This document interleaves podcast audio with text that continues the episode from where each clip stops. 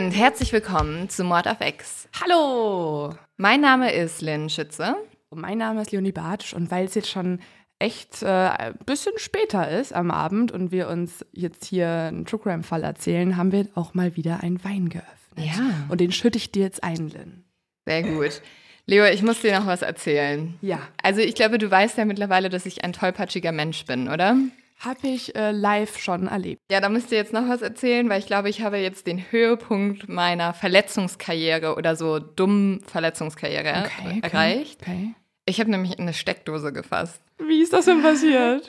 Ja, es war richtig dumm. Also ich habe nicht meine beiden Finger in eine Steckdose gesteckt. Ne? So weit sind wir noch nicht. Das war erst mein Gedanke jetzt, einfach aus Interesse, dass du es vielleicht mal machst oder so. Ja, und dann dachtest du noch, dass ich qualifiziert bin, eine gute Recherche zu machen, wenn ich einfach so aus Interesse mal meine Finger in eine Steckdose man stecke. macht ja auch, ich habe schon mal äh, Freddos Leckerli aus Interesse gegessen. So. Was? Ja, es ist einfach, man ist neugierig im Leben. Okay, ja, aber so Hat neugierig nach war ich. Käse geschmeckt. Bar, wirklich, bar, bar. Das war Veggie. Bin ich trotzdem extrem abartig. Oh Gott, sollen wir es rausschneiden? Oh, nein, das, das lassen wir auf jeden Fall drin. Ähm, da möchte ich eine Umfrage haben, wie viele Menschen das schon mal gemacht haben. Ich glaube nicht wieder. Es war auch eher so automatisch. Ich wollte das nicht tun. Es ist einfach hochgewandert. Es war so eine, es hieß Käsestange. Ja, es hieß Käsestange. Nee, ich kann das nicht und nachvollziehen. ich habe es gemacht und danach habe ich erst realisiert, dass ich reingebissen habe. Okay, das finde ich schlimmer. Aber jetzt erzähl, was wirst du? Du Ja. hast in eine Steckdose reingepackt. Du kannst mir gar nichts erzählen hier. Ja, Ja, aber das war aus Versehen. Also mir ist, und damit Warnung an alle Leute, mir ist mal so mein Handystecker abgebrochen und dann waren da noch diese zwei Stromenden und ich war aber zu faul, das war in so einer Mehrfachsteckdose, das zu entfernen und habe halt die immer weiter benutzt. Und die ist dann hinter mein Bett gerutscht und ich habe halt einfach so diese Mehrfachsteckdose aufheben wollen, habe so reingegriffen und genau gegen diese beiden Stromenden. Ah. Und es war so schlimm. Ich glaube, ich habe noch nie so einen Schmerz gespürt. Also es ging so durch den ganzen Körper. Mhm. Komischerweise, falls mir das irgendjemand erklären kann, tat mein Ellbogen mega weh, obwohl, also ich ja mit den Fingern das berührt habe. Und ich saß Mm. ja, vielleicht die wirklich, Sehnen, boah, Muskeln, keine Ahnung. Ich saß eine halbe Stunde auf dem Sofa, habe einfach so ganz ruhig geweint, nichts gesagt. Und es, ich war so geschockt. Oh, es war, es war traumatisch, traumatisch, Leute. Also deswegen, ähm, alle dummen Kommentare schließe ich darauf, dass ich ähm, noch halb unter Strom stehe. Das ist die beste Ausrede, Ja. auch wenn du so Leute triffst und ähm, irgendwas Unqualifiziertes sagst, dann Also ich so- immer das erzählen. So vor zwei Jahren habe ich mal einen Stromschlag bekommen. Da, darauf ist es zurückzuführen. Und wenn wir schon gerade bei dummen Menschen sind, kommen wir Oh zu ja. meinem zu dumm zum Verbrechen. Ja.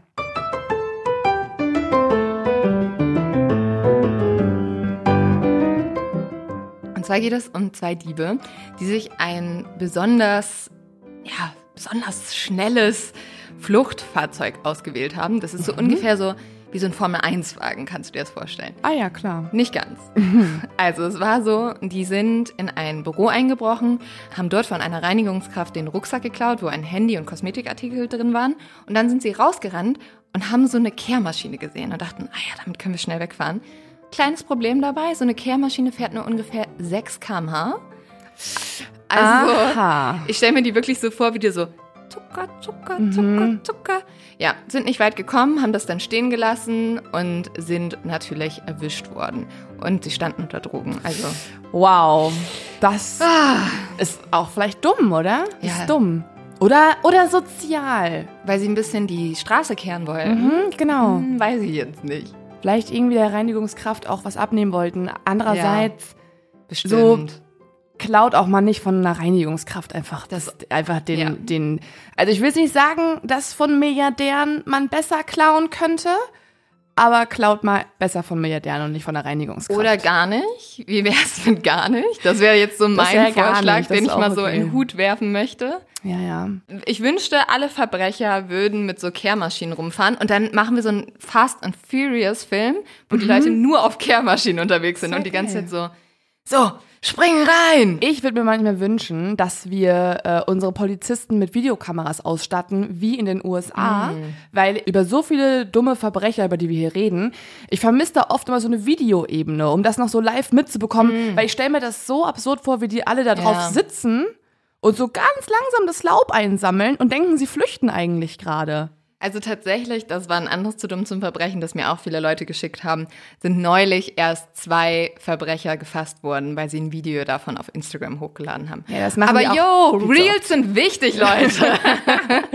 Wir verstehen euch. Ja. Der Algorithmus steht auf Verbrecher. Man muss Content liefern. So, Leo, ich bin jetzt aber sehr gespannt auf deinen Fall, weil ich habe das Gefühl, das war für dich eine ähnliche Recherche wie für mich mit OJ. Das ist ja auch ein Fall, den ich schon länger kenne. Ich war nämlich zu der Zeit, wo sich der abgespielt hat, beziehungsweise kurz vor, ähm, tatsächlich in New England, wo der Mhm. Fall ja spielt. Ja, es war eine intensive Recherche wieder, deswegen bin ich umso glücklicher, dass wir uns jetzt hier diesen Fall anhören, weil ich habe Redebedarf auch. Okay. Okay, steigen wir einfach mal ein. Und ich würde einfach mal direkt mit einer kleinen Anekdote starten. Die Männer rennen über das Feld, während der Schweiß über ihre Körper läuft. Sie tragen Helme mit Schlitzen zum Sehen und ihr Keuchen wird übertönt vom Jubel der Menschenmasse. Die Arena ist an diesem Tag voll bis zum letzten Rang. Tausende von Menschen brüllen, schreien und feuern ihre Kämpfer bzw. ihre Helden an. Und dann steigert sich das Gebrüll der Fans zu einem ohrenbetäubenden Höhepunkt. Denn auf dem Feld ist jemand umgefallen. Der Körper liegt dort leblos. Danach heißt es in einem Artikel über diesen Moment, von einem gesunden Anfang haben sich die Spiele zu diesem selbst für mächtige Staaten kaum noch erträglichen Wahnsinn entwickelt. Weißt du, Lynn, was hier beschrieben wird? Ja, ich weiß ja schon so ungefähr, worüber der Fall heute geht, aber ich muss sagen, das Erste, was mir gerade in den Kopf gekommen ist, ist Gladiatorenkämpfe. Es ist auch ein Gladiatorenkampf. Ach so, ja, ich dachte, wir reden hier über Football. Nee, das ist gerade äh, ein Gladiatorenkampf vor circa 2000 Jahren. Das Zitat am Ende stammt vom Historiker Titus Livius, der das Ganze beschrieben hat damals. Und ich finde es ganz spannend, dass du daran denkst, weil ja, ich hatte teilweise auch in der Recherche das Gefühl, dass diese Sportevents natürlich nicht genau das gleiche sind. Also Gott sei Dank sterben dabei nicht mehr Menschen auf dem Spielfeld in der Art und Weise. Aber äh, ich habe ein paar Parallelen gefunden in der Art und Weise, wie die breite Masse entertained wird, wie Machtstrukturen innerhalb der Organisation existieren, die diese Sportevents organisieren. Und ich fand das ganz spannend. Auf jeden Fall. Also und man kann das ja nicht nur auf Football beziehen, also auch zum Beispiel Fußball, was wir ja alle in Deutschland sehr, sehr viel gucken, oder auch andere Sportarten wie Basketball oder Tennis.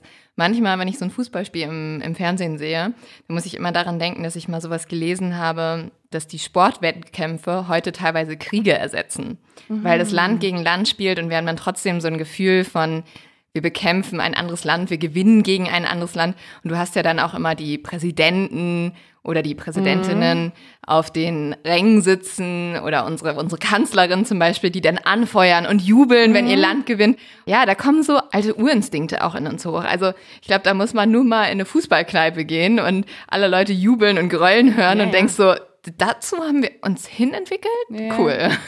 Ich Okay. schließe mich da nicht aus. Ich bin einer von diesen grüllenden Menschen. Also kurz einmal als Warnung, wir werden nicht in der Folge jetzt über Sportevents haten und Nein. das alles verurteilen und so weiter, aber wir werden sehen, was genau True Crime und Football auf eine Art und Weise verbindet, beziehungsweise was die NFL mit einer Mordserie in den USA zu tun hat. Das wird äh, das Thema in dieser Folge und auch in der Folge in der nächsten Woche sein. Und da hast du dir ja auch, glaube ich, einen ganz passenden Zeitraum ausgesucht, weil schließlich ähm, gibt es den Super Bowl am 13.02. an meinem Geburtstag. Ich glaube, ich werde da morgens sitzen und den gucken. Es ist auf jeden Fall spannend, sich auch mal mit Football auseinanderzusetzen, ja, in unserem Feld von True Crime, weil Football ja auch jetzt immer mehr nach Deutschland kommt. Also wir hatten ja gerade erst ein Spiel genau. in München. Genau, also das sind ja eh die Bestrebungen der NFL, dass man auch ähm, das Ganze irgendwie international als Sportevent aufzieht. Aber lass uns einfach mal starten. Aaron Hernandez sitzt an der Bar in seinem Lieblingspub am Hermosa Beach in LA. An diesem Abend, dem 19. April 2013, ist der Pub voll mit Leuten. Aaron hingegen sitzt aber ganz alleine am braunen Holztresen und starrt auf die leeren Gläser vor sich. In seinem Kopf rattert es. Er fühlt sich so gestresst in letzter Zeit. Aaron kriegt das Gefühl nicht los, dass es irgendwer auf ihn abgesehen hat. Wer genau, das weiß Aaron in diesem Moment eigentlich gar nicht so richtig. Aaron hat viele Feinde und mittlerweile weiß er eigentlich auch noch nicht mal mehr, wer Freund oder Feind ist. Einige seiner besten Kumpel könnten für ihn zu Gefahr werden, weil sie einfach zu viele Geheimnisse über ihn kennen. Und auch mhm. seine Frau Cheyenne wäre eine Gefahr, wenn sie nicht so loyal wäre. Er ist richtig paranoid mittlerweile, oder? Ja, er ist schon ziemlich paranoid und das kann man auch daran sehen, dass er zum Beispiel letzte Woche einem seiner besten Kumpels, der ist auch sein Leibwächter, äh, Bo Wallace heißt der, äh, den hat er beauftragt, für ihn ein Auto zu kaufen und dieses Auto soll so gut panzergesichert sein, wie es nur geht. Also mhm. das war am Ende jetzt ein Ford für 120.000 Dollar und er war so top isoliert, dass da auch Kugeln abprellen sollten. Mhm. Ja, das ist ja unglaublich. Also das kennt man ja sonst nur von irgendwelchen Präsidenten, ja. Präsidentschaftskandidaten. Da scheint er ja richtig Angst gehabt zu haben. Ja, ja. Also er denkt, er hat auf jeden Fall viele Gründe, um sich zu schützen. Und hat er die auch? Ich glaube, das kann man so oder so sehen. Aaron fühlt sich aber auf jeden Fall sehr bedroht und um das Gefühl im Magen irgendwie loszuwerden, das ungute Gefühl, beschließt Aaron, es wegzutrinken. Er winkt den Barkeeper zu sich heran und fordert ihn jetzt auf, ihm abwechselnd doppelte Tequila-Shots der Marke Patron zu bringen. Und die möchte er im Wechsel mit einem Cocktail trinken. Holy shit. Ja, ab jetzt die ganze Zeit. Also der Barkeeper soll ankommen und ihn immer wieder was Neues hinstellen. Und er schaut jetzt auf die Karte und wählt den Adios Motherfuckers aus. Auch irgendwie okay. so geil, dass euch das so ich musste das reinnehmen, weil ich fand das so passend. ja, den hätte ich gerne nach meinem nächsten Meeting, das mich gestresst hat. Ja, das ist äh, ein Cocktail, der ist einfach darauf ausgelegt, dass du danach Adios bist ähm, mhm. und kein, auf keine Motherfuckers mehr irgendwie äh, Rücksicht gibst, denn es ist ein äh, Cocktail aus Wodka, Rum, Tequila und Gin. Es ist einfach ausgelegt darauf, dass du besoffen wirst. Klingt wie ein Negroni, nur schlimmer. Ja. Und man muss sagen, es funktioniert auch. Die Drinks betäuben Aarons Angst und die Shots schieben seine Paranoia weg. Zweimal steht Aaron in dieser Nacht auf und läuft mit seinem Cocktail in der Hand nach draußen vor die Tür. In der Ferne hört er hier das Meer rauschen und die Schreie der Möwen übertönen endlich das Brummen im Kopf. Doch dann kommt ein Türsteher auf ihn zu und fordert ihn, wieder reinzugehen. Er sagt ihm, Sir, ich habe es doch schon erklärt, Sie dürfen das Glas nicht mit nach draußen nehmen. Und das sagt er diesmal zum zweiten Mal. Aaron möchte aber immer noch nicht hören und Aaron merkt jetzt auch, wie Wut in ihm hochsteigt. Er fängt jetzt an, den Türsteher zu beleidigen und das reicht ihm nicht. Danach beleidigt er auch noch das restliche Personal in der Bar, einfach weil er sich es auch leisten kann. Warum kann er es sich leisten? Ja, Aaron hat einen Sonderstatus. Mhm. Und zwar in eigentlich jeder Bar, beziehungsweise bei allen Leuten, die Football kennen. Und es geht sogar so weit, dass Aaron normalerweise, wenn er so wütend wird wie in diesem Moment, jemanden schlagen würde und meistens auch ohne Konsequenzen davonkommt. Und manchmal geht es auch so weit, dass einer seiner Kumpel, zum Beispiel Bo Wallace, der ihm auch das Auto gekauft hat, einfach mal eine Waffe ziehen würde und ein paar Leute bedroht. Und auch das wäre okay. Es ist nämlich so, dass Aaron nicht einfach irgendein betrunkener Typ ist in LA. Aaron Hernandez ist nämlich einer der erfolgreichsten Footballer in ganz Amerika. Er ist jemand, der letztes Jahr beim Super Bowl sein Team nach vorne gebracht hat. Aaron Hernandez ist eigentlich viele Dinge. Er ist ein Idol, er ist ein Superstar, ein Multimillionär und ein Vater. Aber Aaron hat auch eine andere Seite. Er führt nämlich ein Doppelleben, das er versucht vor der Öffentlichkeit und auch vor seinem Footballverein zu verbergen. Denn Aaron Hernandez ist auch Gangmitglied. Also, in dieser Folge geht es um den Fall, der vor allem in den USA sehr bekannt ist, von Aaron Hernandez. Und ja, also das ist so ein bisschen diese große Bandbreite im Fall. Also er hat dieses krasse Doppelleben, Einmal im Scheinwerferlicht und dann hat er das Leben im Dunkeln quasi, das kriminelle Leben im Untergrund. Und Was aber sehr lange viele nicht wussten. Also man muss sagen, Aaron Hernandez, ich weiß nicht, ob viele von euch diesen Namen kennen. Ähm, wahrscheinlich kennen viele von euch den Namen Tom Brady, ähm, mhm. weil er mit Giselle Bündchen zusammen war. Und die beiden waren bei den New England Patriots eines der erfolgreichsten Footballteams in Amerika. Voll. Ich habe mein Auslandsjahr tatsächlich damals in New England gemacht und das war bevor das passiert ist, worüber mhm. wir heute sprechen. Und da hatte meine, also meine Gastschwester hatte zum Beispiel einen Trikot von Aaron Hernandez. Und mhm. da waren immer so diese zwei Namen, die man genannt hat, waren Aaron Hernandez und Tom Brady. Mhm. Und in so einer Liga hat er halt gespielt, ne? Ja. In so einer Art von Superstar. Ja. Und dieses zweite Leben, dieses düstere Leben, mhm. davon wusste eigentlich niemand. Also er war schon so ein bisschen bekannt als Bad Boy. Ja, aber auch wegen seinen ganzen Tattoos. Ne? Ja. Ne? Also da gehe ich auch noch gleich drauf ein. Ähm, er hat schon auch ein bisschen was dafür getan, als jetzt nicht so der liebe Junge von nebenan rüberzukommen, mhm. sondern schon so ein harter Gangster-Typ. Das dachte man. Man wusste nur nicht, dass er tatsächlich ein komplettes Leben im Untergrund führt. Mhm. Und das ist das Krasse. Aber ich will auch nicht zu viel vorwegnehmen. Ich würde erstmal damit starten, dass ich dir ein Foto zeigen würde von Aaron Hernandez. Und äh, vielleicht kannst du mal beschreiben, was du siehst, weil ich finde gerade so sein Aussehen, seine Aura, das ist was ganz, ganz Relevantes im Fall, weil das ist so etwas, was sehr viele geblendet hat. Also es ist erstmal ein sehr gut aussehender Mann, muss man ganz ehrlich sagen.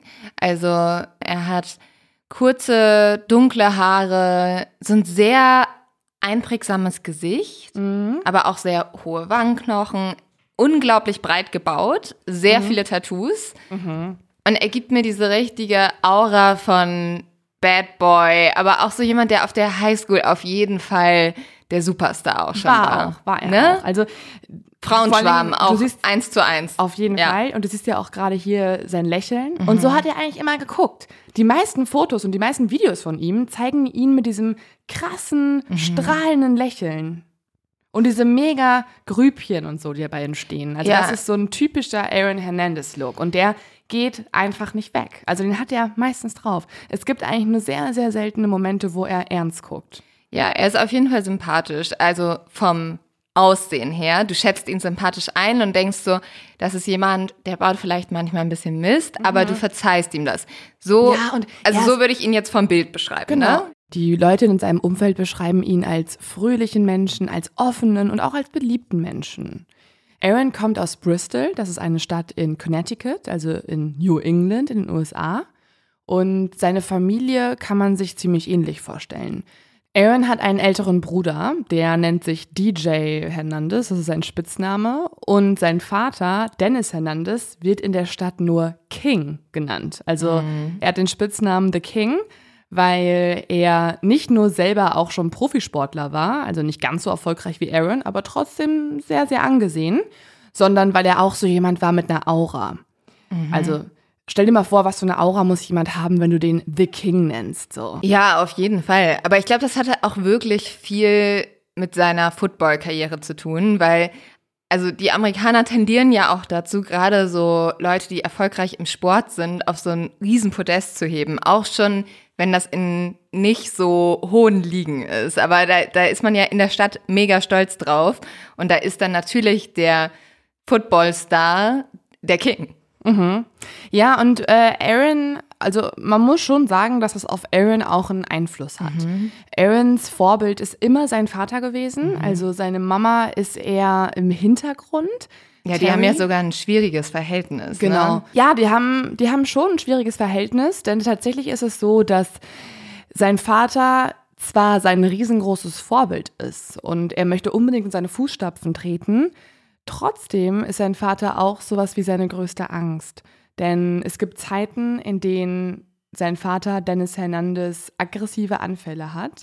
Wenn er zum Beispiel betrunken ist, kommt er nach Hause und ist oft so aggressiv, dass er nicht nur seine Frau schlägt, sondern auch die beiden Kinder. Und das Ganze wird auch ganz eindrücklich von Aarons Bruder beschrieben. Der hat ein Buch veröffentlicht und hier schreibt er über einen aggressiven Anfall, wo der Vater die beiden Kinder verprügelt und als die beiden dann sagen, sie rufen die Polizei, hat der Vater so geantwortet. Er reichte mir das Telefon und sagte, ruf sie an. Sobald du den Hörer auflegst, werde ich euch Jungs härter verprügeln, als ihr jemals zuvor verprügelt worden seid. Sie werden mich von euch abziehen müssen, nachdem sie die Tür aufgebrochen haben. Mhm. Ja, das ist äh, leider auch die Wahrheit über Aaron Hernandez Vergangenheit. Sein Vater war zwar sein Vorbild und hat ihn sehr geprägt, aber er war gleichzeitig auch eigentlich sowas wie ja, der schlimmste Einfluss, den ein Kind haben kann. Es ist so absurd, dass Aaron Hernandez dann trotzdem seinen Vater mehr bewundert hat als seine Mutter, die wirklich, die wirklich grün und blau von ihrem Mann geprügelt wurde, bis zur Bewusstlosigkeit. Und trotzdem schien es am Ende so, als hätte Aaron seinen Vater mehr gemocht. Ja, vor allem kommt noch was anderes hinzu. Dennis Hernandez ist nämlich vor allem auch eins, er ist sehr, sehr homophob. Und das Ganze färbt auch stark auf Aaron ab. Also Aaron ist selbst auch total homophob. Aber was hinzukommt, Aaron ist eigentlich bisexuell mhm. oder zumindest an Männern interessiert. Also es gibt zwei Schulfreunde, die erzählen, dass sie Affären bzw. auch kurze Beziehungen mit Aaron mhm. hatten und dass er sich eigentlich sehr, sehr hingezogen fühlt von Männern. Aber ja. sein Vater das halt nicht wahrhaben möchte und sich Aaron eigentlich deswegen immer selbst verleugnet. Ja, total schrecklich. Also ich glaube, die Geschichte von Aaron Hernandez ist die Geschichte auch von einem Jungen, der immer sich in Strukturen befunden hat, wo er eigentlich nicht er selbst sein konnte, zumindest nicht seine eigene Sexualität ausleben konnte. Das fing an in der Kindheit bei seinem Vater, der ihm immer eingepredigt hat, dass das falsch ist. Und dann ist dieser Mann in den zumindest zu dieser Zeit männlichsten Sport gegangen, mhm. wo man eigentlich hin, hin, sich hineinbewegen konnte und wo es auch undenkbar war, sich eigentlich zu outen. Und ja. heute ja eigentlich auch immer noch leider. Mhm. Ähm, das ist ja viel, was sich sowieso wahrscheinlich im Sport noch ändern sollte, ist ja im Fußball nicht viel anders. Mhm. Also das heißt, dieser Junge war immer in einem Umfeld, wo er seine Sexualität nicht ausleben konnte. Und du hast es ja auch schon gesagt, er wird später auch eine Frau heiraten. In der Highschool lernt er seine spätere Ehefrau kennen und das ist Cheyenne Jenkins. Cheyenne wird, muss man so sagen, eine der loyalsten Begleiterinnen in seinem ganzen Leben. Das sehen wir auch später noch, was das genau bedeutet. Und das ist, wie manche auch vermuten, schon sehr taktisch von ihm gewesen. Also er hat sich äh, früh tätowiert, er hat sich früh sehr, sehr breit trainiert und er hat auch früh eine Freundin gehabt. Und das waren alles so Zeichen, wo er seinem Vater sagen konnte, yo, ich bin auf jeden Fall nicht das, was du richtig krass hast. Mhm, ja, wahrscheinlich hat er sich das auch versucht, selber einzureden, ne? Aaron ist einer der diszipliniertesten Teenager, die Bristol bzw. eigentlich New England jemals gesehen hat. Also man muss sagen, Aaron trainiert eigentlich nonstop. Schon mit 14 Jahren ist er einer der besten Sportler der Gegend und seine Eltern sind unglaublich stolz auf ihn. Eigentlich ist die ganze Zeit klar, dass Aaron Hernandez ein sehr, sehr erfolgreicher Mensch sein wird. Doch plötzlich ändert sich alles. Aarons Vater stirbt. Aaron ist gerade mal 16 Jahre alt, als das passiert. Und eigentlich sollte sein Vater einfach nur ins Krankenhaus kommen, weil er eine Leistenbruch-OP hatte. Also es war eigentlich nichts Kompliziertes. Aber die Wunde hat sich infiziert und deswegen kommt sein Tod eigentlich komplett aus dem Nichts. Aarons Umfeld hat jetzt Angst, dass er die Orientierung in seinem Leben verliert, weil sein Vater war eigentlich sowas wie sein einziger Kompass, sein Wertekompass. Und tatsächlich stimmt das auch ein bisschen. Auf der Beerdigung, die jetzt folgt, weint Aaron eigentlich so gut wie gar nicht. Er ist hauptsächlich bleich und ausdruckslos. Während sein älterer Bruder DJ trauert, macht Aaron mit seinem Leben einfach so weiter, als wäre eigentlich nichts passiert. Einen Tag nach der Beerdigung gewinnt er für seine Mannschaft ein Spiel und die Leute jubeln ihm zu. Schon bald werden dann auch Vereine und Universitäten in anderen Bundesstaaten auf Aaron aufmerksam und auch diverse Scouting-Seiten küren ihn als einen der besten Tight Ends der Nation in seinem Alter. Also würdest du sagen, dass der Sport für ihn vielleicht auch so ein, ja, eine Flucht war aus seinem Alltag, aus der Trauer, aus ja, dieser Welt, mhm. wo er sich eigentlich nicht mehr zurechtgefunden hat? Ich glaube auf jeden Fall.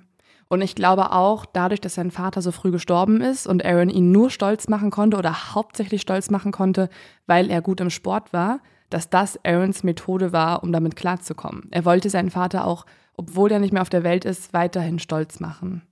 Ja, irgendwie alles absurd, wenn man bedenkt, wie der Vater mit diesen Kindern umgegangen ist.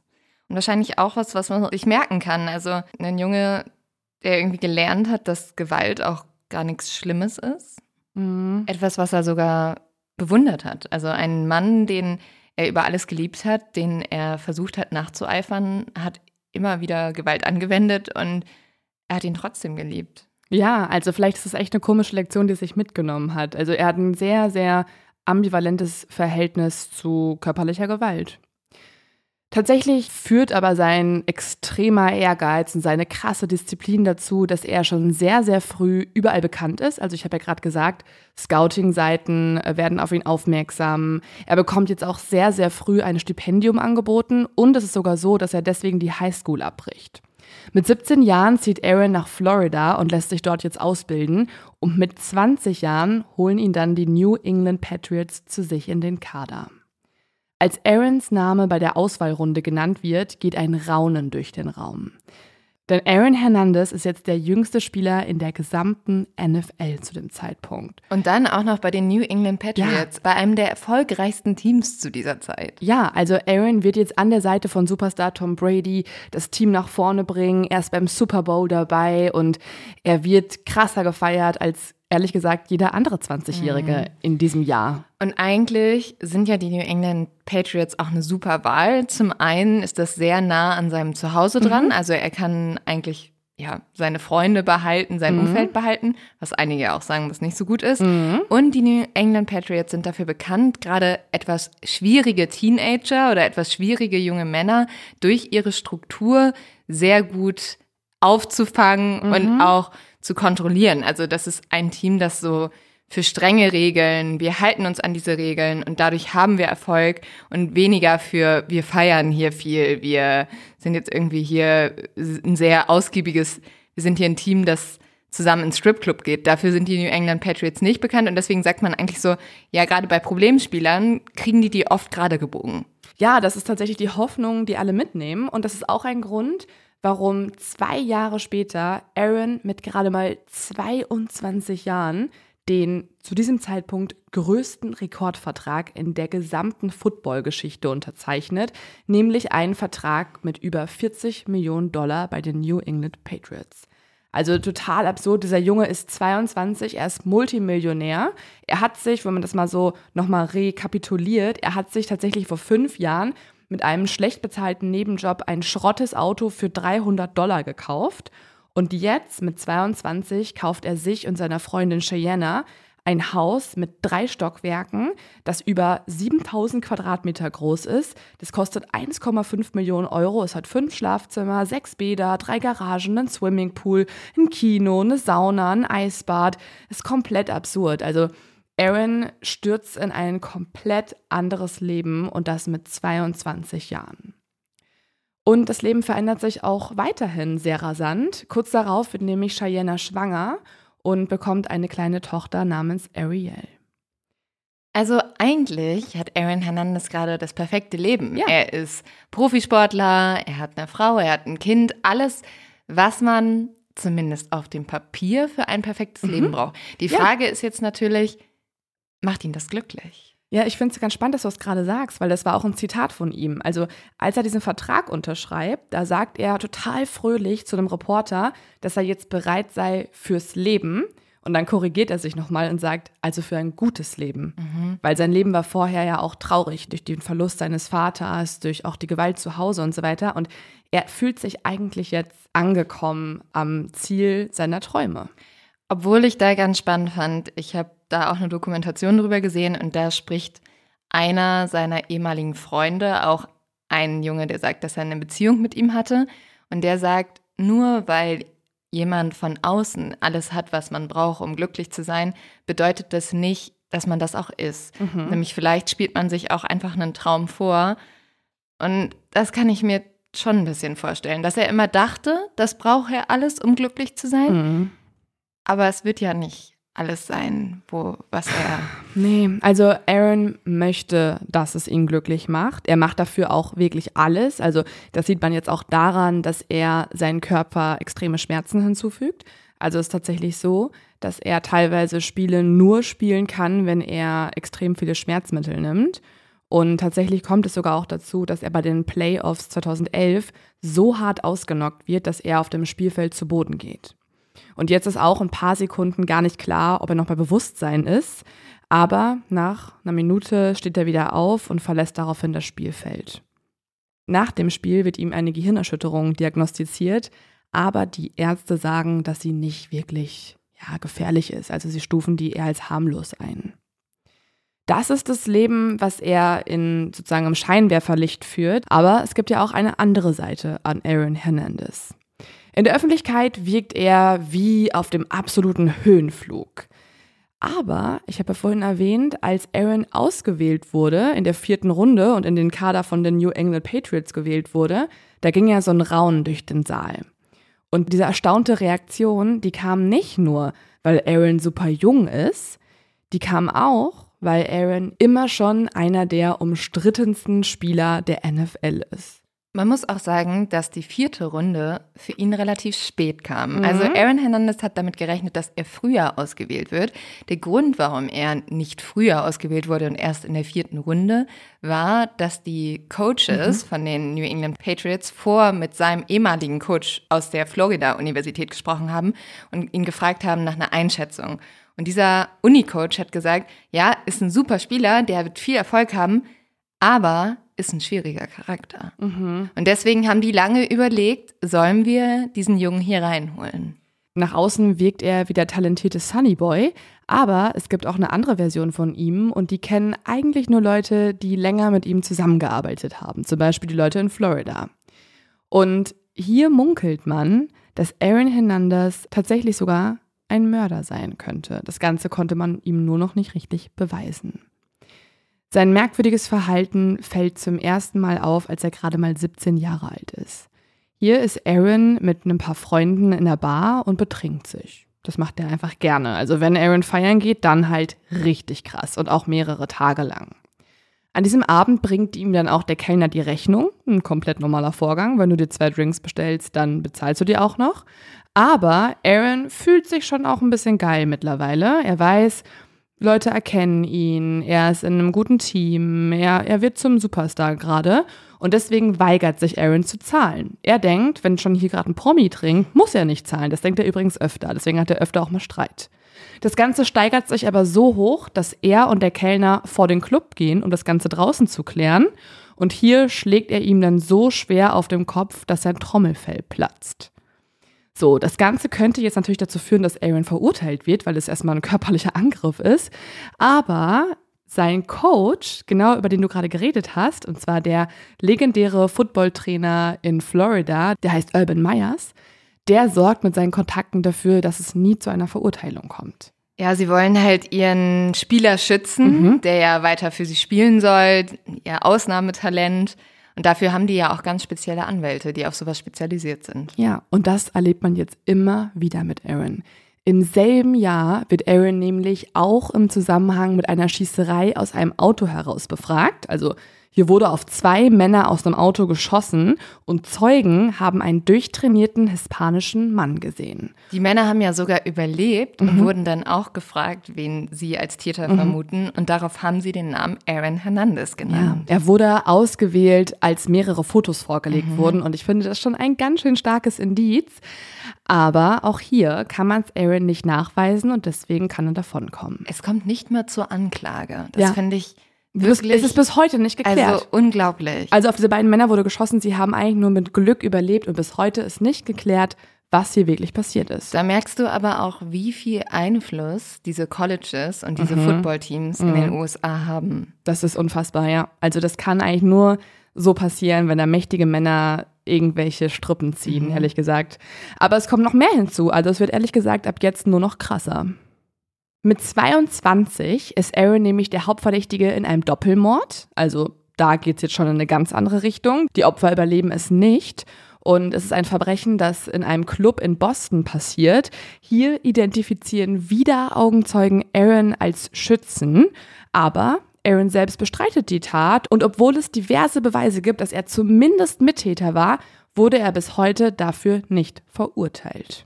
Ja, und er hat dann weiter Football gespielt. Der einzige Footballspieler, der für einen Mord im Verdacht stand und trotzdem noch eine ganze Saison gespielt hat. Ja. Und es gibt auch noch ein weiteres Problem, auch ähm, über das schaut die NFL dann ein bisschen hinweg, denn ähm, Aaron hat ein ganz schönes Drogenproblem, wenn man ehrlich ist. Mhm. Dafür, dass es einer der Top-Sportler ist, erlaubt sich Aaron ja eh schon sehr, sehr viele Partys, auf denen er sehr, sehr viel trinkt, aber er hat vor allem eine große Liebe und das ist Marihuana. Aaron würde eigentlich am liebsten die ganze Zeit kiffen. Also wenn er auch raucht, dann auch tatsächlich so Kette. Das sagen alle. Wenn er einen Joint raucht, dann ist der eigentlich schon wieder aus, wenn der gerade mal angezündet wurde. So, das reicht nicht für eine Gruppe. Das raucht Aaron alleine weg. Ähm, und tatsächlich ist es so, dass die NFL das erst gestört hat. Die haben dann versucht, so Drogentests durchzuführen. Die waren natürlich alle positiv am mhm. Anfang. Aber irgendwann hat es auch keinen mehr gejuckt und Aaron wurde trotzdem akzeptiert. Ja, und nicht nur das. Also seine Kollegen von den New England Patriots berichten auch immer wieder, dass er sich durchaus komisch verhält. Also mhm. er soll einige Tage einfach nicht gesprochen haben. Er soll sich auch immer wieder ausgezogen haben in der Kabine, was alle sehr seltsam fanden. Mhm. Also er hat sich auch dort im Team nicht immer so verhalten wie alle anderen. Ja, er hat vor allem auch oft Streit angezettelt. Also diese Impulsivität, die man auch mhm. in der Bar sieht, wenn irgendwie jemand äh, von ihm Geld haben möchte. Oder teilweise waren das auch andere absurde Gründe. Also zum Beispiel einmal hat ihn jemand angerempelt, da wurde ein Getränk verschüttet, Aaron rastet aus. Einmal ging es um seine Goldkette, da hat es, glaube ich, irgendwer halt beleidigt irgendwie, oder irgendwie einen Kommentar drüber gemacht. Das war ein Grund, warum auf die beiden Männer geschossen wurde. Ja. Und es gab immer wieder solche diversen komischen Gründe. Teilweise hat es auch schon gereicht, wenn irgendwer gesagt hat, äh, scheiß Team, fuck die New England Patriots. Mhm. Also das hat auch schon ausgereicht dafür, dass Aaron Streit anfängt und sich mit Leuten geprügelt hat. Ja, man hat fast das Gefühl, dass es gar nicht viel brauchte, weil diese Aggressionen schon vorhanden waren und er das eigentlich fast selber provoziert hat, ne? Ja, ja, und das fällt jetzt auch den ganzen Teams auf. Also tatsächlich wollte ihn fast niemand mehr haben, als er 22 war. Aber die New England Patriots haben sich dann doch zu ihm bekannt und gesagt, mhm.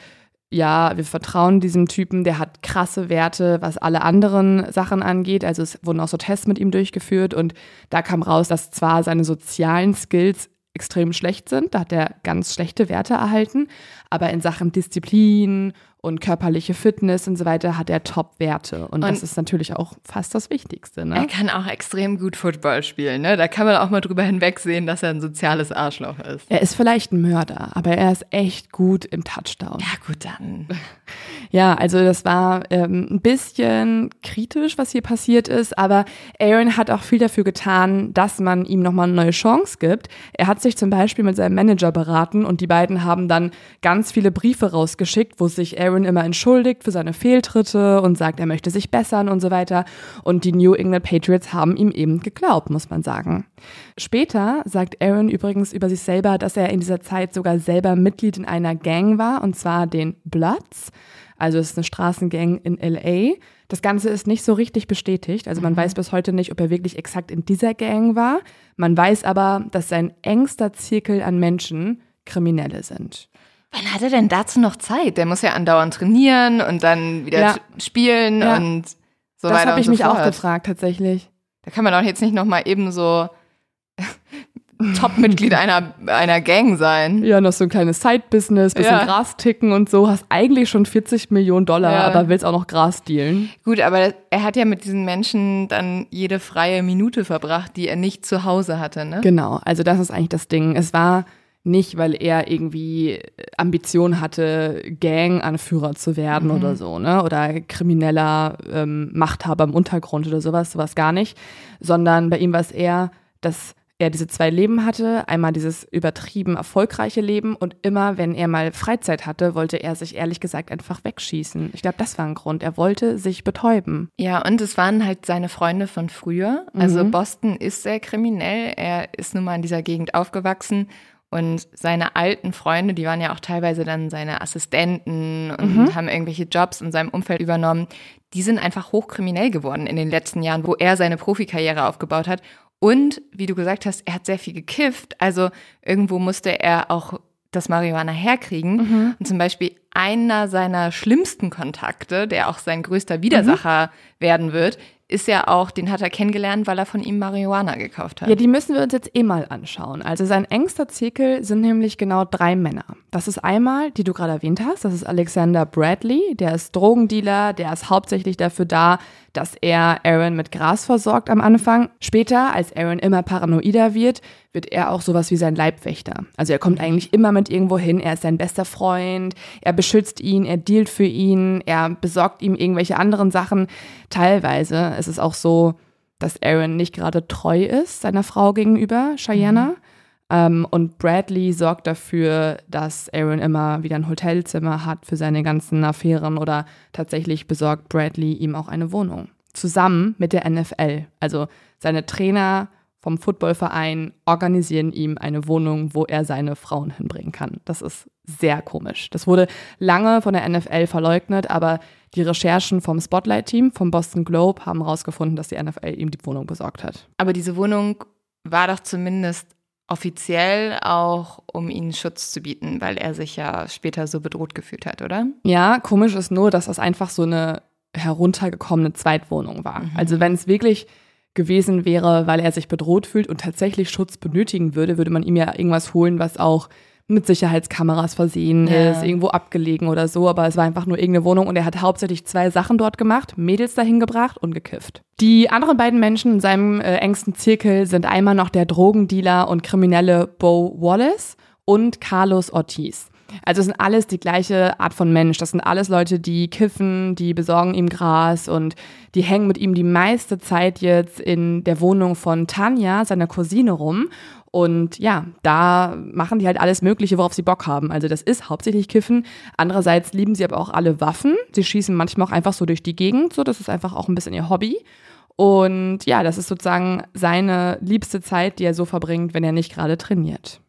Cheyenne, seine Frau, die erwischt ihn auch mehrfach mit anderen Frauen, aber tatsächlich ist es so, dass sie irgendwann, sie ist halt wie gesagt super loyal im Gegensatz zu ihm und sie sagt irgendwann, dass sie es lieber hat, mit ihm zusammenzuleben, als ihn zu verlassen. Sie sagt sogar Zitat, ich traf die Entscheidung, dass ich, wenn ich wieder mit Aaron zusammenziehen wollte, eine Art Kompromiss in Bezug auf sein Verhalten eingehen musste. Und dazu gehörte Untreue und alles, was damit einherging. Ach nö. Ja. Ja, oh, die tut mir irgendwie auch leid. Aber hat natürlich auch was damit zu tun, dass die ein gemeinsames Kind wahrscheinlich hatten, ne? Ja. Also, sein engster Zirkel sind das Alexander Bradley, Bo Wallace und Carlos Ortiz. Und Aarons Leben kann man sich jetzt eigentlich in zwei kompletten Extremen vorstellen. Unter der Woche trainiert er und am Wochenende ist er zusammen mit den anderen dreien unterwegs, ballert mit Pistolen rum, weil er es lustig findet, trinkt und schleppt irgendwelche Frauen ab. Tatsächlich ist es aber auch so, dass Aaron nicht nur, wie ich ja gerade schon ein paar Mal gesagt habe, super schnell gereizt und impulsiv ist, er wird mit der Zeit auch immer paranoider. Aaron fällt es sehr, sehr schwer, Menschen noch zu vertrauen, was vielleicht daran liegen könnte, dass ein paar Leute auch Bescheid wissen, was in der Vergangenheit schon kriminelles passiert ist. Aber er denkt vor allem, dass sie ihn auch ausnutzen wollen wegen seinem Geld. In der Mannschaft ist er auch immer unbeliebter, da prügelt er sich auch manchmal mit Leuten, was die Trainer dann nicht ganz so schlimm finden, weil sie denken so, jo, es zeigt ja Ehrgeiz, der möchte schon mal auch im Training seine Aggressionen rauslassen, nicht nur im Spiel. Äh, tatsächlich ist es aber natürlich problematisches Verhalten. Man sieht auch daran, wie paranoid er wird, ähm, als er sich zu Hause ein riesiges Überwachungssystem installiert hat, also mit Kameras in den Räumen als auch draußen, das wir müssen wir uns übrigens auch gut merken, das ist wichtig für später noch. Und man erkennt seine Paranoia auch an einem Vorfall im Februar 2013. Hier ist Aaron schon in einer Stimmung, gerade so mental, wie ich ihn am Anfang schon beschrieben habe. Also er hat das Gefühl, seine Feinde sind mittlerweile hinter ihm her. Er fühlt sich nicht mehr sicher und er vertraut auch seinen Freunden nicht mehr so wirklich. Und das Ganze sehen wir daran, dass er im Februar 2013 mit einem seiner engsten Komplizen, nämlich Alexander Bradley, nach Miami fliegt.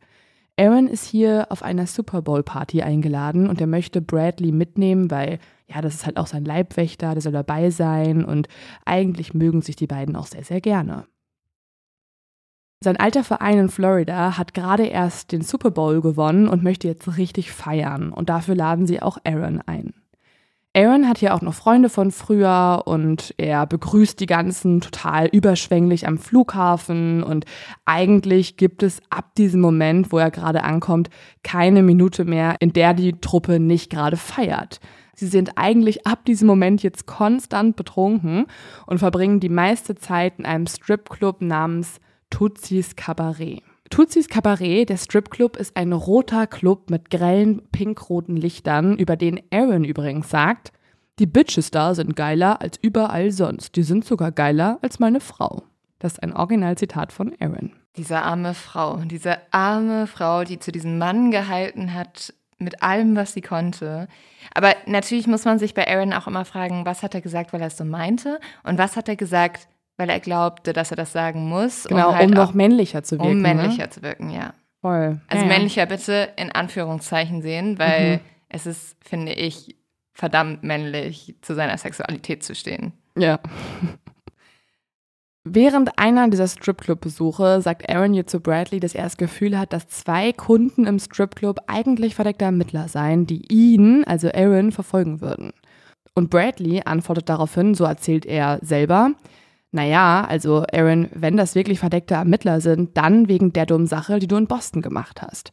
Und damit bestätigt Bradley jetzt eigentlich, dass Aaron damals tatsächlich der Täter war. Also es ist halt, wie gesagt, nicht bewiesen worden, ob Aaron wirklich auf die beiden Männer in Boston geschossen hat, aber es steht bis heute im Raum, dass Aaron mutmaßlich der Mörder war. Also dieser Überfall, wo diese zwei Männer im Auto saßen und auf sie aus einem anderen Auto geschossen wurde, ne? Genau, also außerhalb von einem Club, wo ein Getränk umgestoßen wurde, wo auch gesehen mhm. wurde, wie Aaron mit denen äh, gestritten hat. Also die haben sich tatsächlich geprügelt und danach sind genau diese beiden Männer erschossen worden. Dass Bradley sowas sagt, das gefällt Aaron in dem Moment gar nicht. Und plötzlich beginnt die Stimmung zwischen den beiden zu kippen. In der zweiten Nacht, als die beiden wieder im Club sind, streiten sie dann erneut. Diesmal nicht wegen den verdeckten Ermittlern, die Aaron ja immer noch ausspäht, sondern diesmal wegen einer Rechnung. Die Gruppe von den ganzen Footballspielern hat nämlich über 10.000 Dollar ausgegeben für Getränke und für Frauen. Und jetzt erwartet Aaron, dass er alle einlädt und dass er und Bradley wiederum die Rechnung sich teilen würden. Bradley fängt jetzt aber an zu diskutieren und sagt so, naja, es sind ja eher deine Freunde. Ich bin ja auch kein Multimillionär. Ich habe diese ganzen Football-Freunde nicht eingeladen. Ich wollte gerade sagen, verdient ja. Bradley so viel bei Aaron? Ich glaube nicht. Ja, das ist halt das, äh, die Frage. Und äh, er möchte, er weigert sich. Aaron ist daraufhin total sauer, weil ihm wird ja wiederum jetzt bestätigt, dass ihn auch seine Freunde hintergehen. Das war ja immer schon seine Angst. Und mhm. man merkt, wie es in ihm auch hochkocht. Aber er versucht dann, ruhig durchzuatmen und lässt sich nichts mehr anmerken. Später steigt die Gruppe dann in einen Geländewagen, den einer von Aarons Freunden fährt. Im Morgengrauen fährt die Gruppe jetzt zurück zum Hotel und Bradley sitzt hinten auf dem Rücksitz. Bradley fällt aber auf, dass er sein Handy im Club vergessen hat und er möchte eigentlich lieber zurückfahren, um das zu holen. Aaron will das aber nicht und jetzt fangen die beiden wieder an zu streiten. Irgendwann schläft Bradley dann auf dem Rücksitz ein und als er wieder aufwacht, spürt er, dass der Geländewagen sich nicht mehr bewegt. Als er jetzt die Augen öffnet, blickt er plötzlich in etwas, mit dem er natürlich nicht gerechnet hätte. Es ist nämlich der Lauf einer Pistole. Aaron ist über ihn gebeugt und richtet eine halbautomatische Pistole auf Bradleys Gesicht. Und gerade als Bradley noch seine rechte Hand nach oben werfen kann, um sich irgendwie zu schützen, drückt Aaron einfach ab. Der Knall ist ohrenbetäubend. Die Kugel durchschlägt Bradleys Hand, reißt ihm ein Teil von seinem Finger ab und trifft ihn dann im Kopf, direkt auf dem Auge. Bradley klappt direkt zusammen und Blut spritzt überall herum. Aaron und die anderen schieben Bradley dann aus seinem Auto. Mittlerweile ist es auch schon hell geworden und gegen 6.20 Uhr werfen sie den leblosen Körper auf die Straße. Dann fährt das Auto weg. Am nächsten Morgen finden dann zwei Arbeiter den zusammengerollten Körper am Straßenrand. Da ist eine Leiche, schreit einer von ihnen und dann rufen sie die Polizei. Aaron möchte jetzt nach und nach sein Umfeld aus dem Weg räumen oder zumindest diejenigen, die irgendetwas über ihn verraten könnten. Nachdem er Bradley ermordet hat, fährt Aaron jetzt zurück zum Flughafen und ähm, macht jetzt was, das ist absolut krank und perfide. Er möchte nämlich sein Verbrechen so gut es geht verdecken und ruft jetzt erstmal Bradleys Mutter an. Er fragt jetzt Bradleys Mutter, ob sie wüsste, wo ihr Junge sei, denn eigentlich wollten die beiden ähm, ja sich am Flughafen treffen und irgendwie sei Bradley jetzt nicht am Flughafen aufgetaucht, obwohl sie sich da eigentlich verabredet hatten. Und wie man sich das vorstellen kann, bricht Bradleys Mutter komplett in Tränen aus. Sie ist mhm. total nervös, weil ähm, das bedeutet ja auch nichts Gutes. Und ja. sie fängt jetzt an, überall in Miami, in Krankenhäusern und bei der Polizei anzurufen, um irgendwie Bradley zu finden. Ich finde das so grauenhaft. Also wenn das sich wirklich genauso abgespielt hat, also ist ja Aaron Hernandez komplett gefühlslos eigentlich zu diesem Zeitpunkt. Also er hat gerade auf seinen besten Freund geschossen. Auf dem Mann, dem er vertraut hat. Also wie Voll. paranoid kannst du geworden sein, wenn es, dass du selbst diesen Menschen nicht mehr genug vertraust? Und hier ist es ja auch wieder so eine Kleinigkeit. Also er denkt irgendwie, er wird verfolgt, kann das nicht mal bestätigen. Dann geht es um eine Rechnung, die er locker begleichen könnte. Also es ist ja auch nicht, das tut ihm nicht weh. Diese Mhm. Ja, ja. 10.000 Euro sind ja für ihn nicht viel Geld. Und dafür jemanden umzubringen, da musst du dich wirklich fragen, wie niedrig ist deine Hemmschwelle? Man vermutet, dass er Bradley aus dem Weg räumen wollte, um wieder jemand weiteres wegzuhaben, der vielleicht auch diese Boston-Shootings, wo die beiden Männer ermordet wurden, auf Aaron am Ende beziehen könnte und da aussagen könnte. Ja. Aaron fliegt jetzt zurück zu seiner Familie. Er verbringt die nächsten Tage jetzt zusammen mit Cheyenne. Er spielt mit dem Baby und er ist wieder der fürsorgliche Vater. Und ab und zu ruft dann auch Bradleys Mutter an. Die fragt dann, ob er irgendwas Neues erfahren hat. Sie ist super traurig, super panisch und besorgt. Aber Aaron sagt ihr immer wieder, nee, ich weiß nichts. Doch dann klingelt das Telefon nochmal. Und diesmal kennt Aaron die Nummer auf dem Display nicht. Er nimmt trotzdem den Hörer ab und plötzlich hört er am anderen Ende der Leitung eine Männerstimme. Na, was geht, Aaron? fragt die Stimme. Und Aaron kann nicht glauben, was er da hört. Natürlich kennt er nämlich die Stimme. Trotzdem fragt er, wer ist da? Und die Stimme antwortet, du weißt, wer da ist. Ich bin's, dein Kumpel. Nein. Ja, das Ding ist nämlich, Bradley hat den Schuss überlebt. Die Kugel ist nämlich knapp am Gehirn vorbeigegangen. Sie hat zwar seinen kompletten Nasenrücken durchtrennt und sein rechtes Auge auf der Augenhöhle gesprengt. Er ist jetzt auf einem Auge blind und hat da auch so ein Glasauge mittlerweile drin. Ansonsten geht es ihm aber gut. Dass er das überlebt hat. Auch der lag ja eine Nacht da ganz verlassen, Ja. Ohne erste Hilfe, alles. Und der hat einen Schuss in den Kopf überlebt. Ja, das ist richtig krass. Also es gibt auch Aufnahmen davon, wie ihn die Polizei findet und so. Und er war wirklich eingerollt wie so ein Fötus. Er hatte die krassesten Schmerzen. Er Mhm. Ja, wurde als klar. Leiche eigentlich äh, quasi gefunden. Also Leute dachten, er wäre tot. Und plötzlich hat er sich nochmal bewegt. Aber Aaron Hernandez muss ja jetzt wirklich denken, es hätte ihn gerade ein Geist angerufen, Ja. oder? Ja, ja. Also Aaron dachte zu dem Zeitpunkt, dass Bradley nicht mehr lebt. Aaron ist jetzt so geschockt, er legt erstmal direkt auf. Aber Bradley lässt nicht locker und ruft immer wieder an. Irgendwann nimmt dann Aaron nochmal den Hörer ab und Bradley sagt jetzt, ich weiß nicht, warum du immer wieder auflegst. Ich habe der Polizei nichts von dir erzählt, aber Aaron, du weißt, was passieren wird, wenn ich zurückkomme. Deine Zeit läuft ab.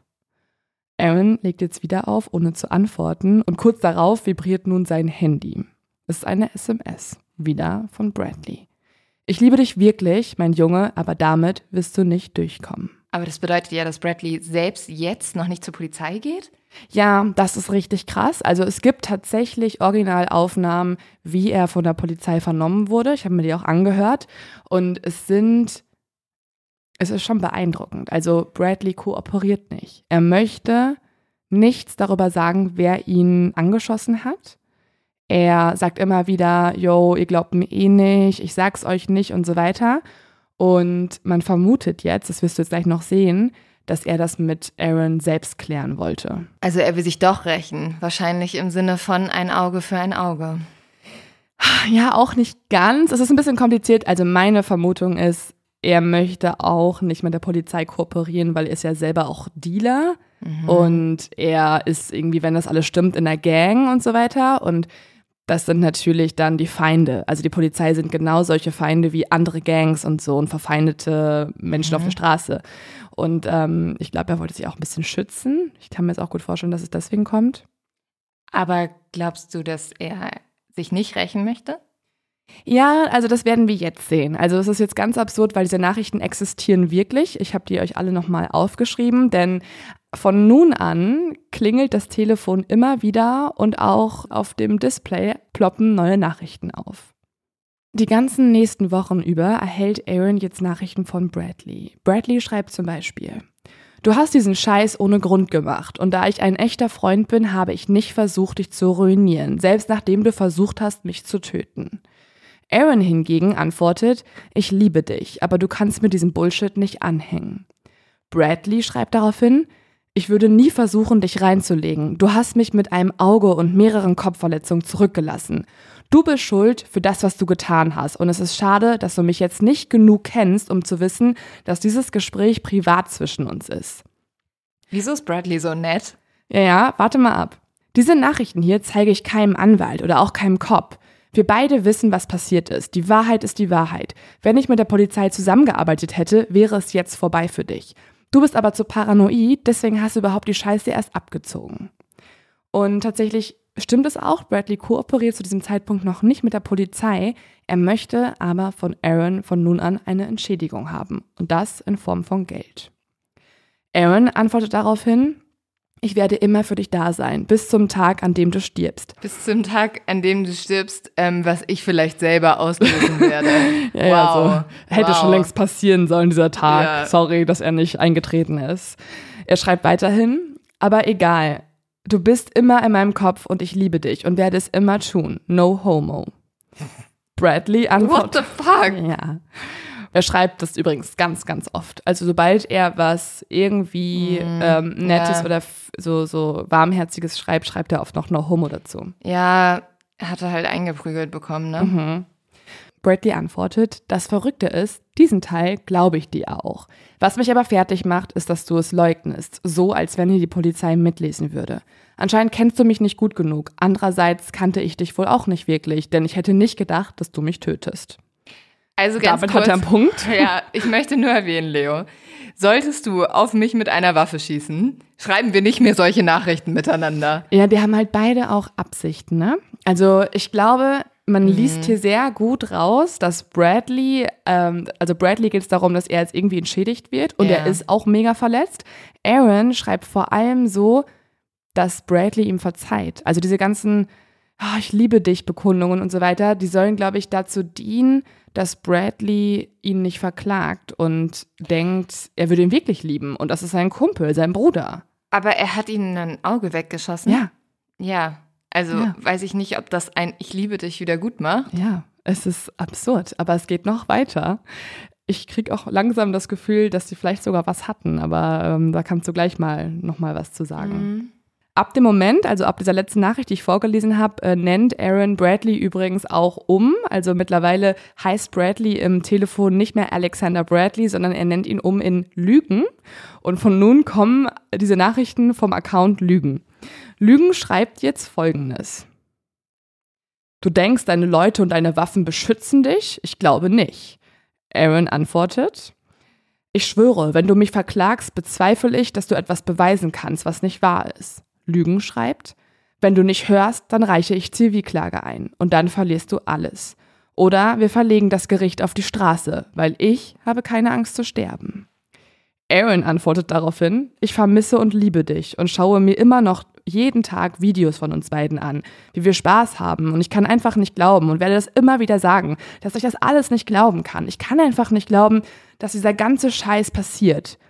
Als ob ich versuchen würde, dich zu töten, wenn wir uns so nah waren. Ich würde dich doch nie verletzen wollen, das weißt du. Ich liebe dich. Gute Nacht. Daraufhin schreibt Lügen. Versteh mich doch, du hast mein Vertrauen und mein Ego zerrissen mit dem, was du gemacht hast. Es ist so, als hättest du mich betrogen. Und ich weiß, dass du wiederum weißt, dass ich bei diesem Scheiß nicht lüge. Du warst mein Bruder, mein bester Freund und vieles mehr für mich. Oh ja, okay. oder?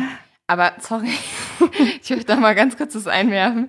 Vielleicht bin ich da auch ein bisschen anders, aber ich fände Betrügen nicht so schlimm, als wenn mir jemand das Auge wegschießen würde. Und ich finde Betrügen schon sehr schlimm. Aber das, was da gemacht wurde, ist einfach Next Level. Und die beiden schreiben darüber, als hätte er ihn wirklich betrogen, einfach ja. nur. Aber er hat auf ihn geschossen. Er, ja. hat ihn, er hat ihn fast umgebracht. Ja. Dann hat er ihn. Er ist auf einmal auch geblind. Er hat ihn auch einfach irgendwo liegen lassen es zum Sterben. Ja.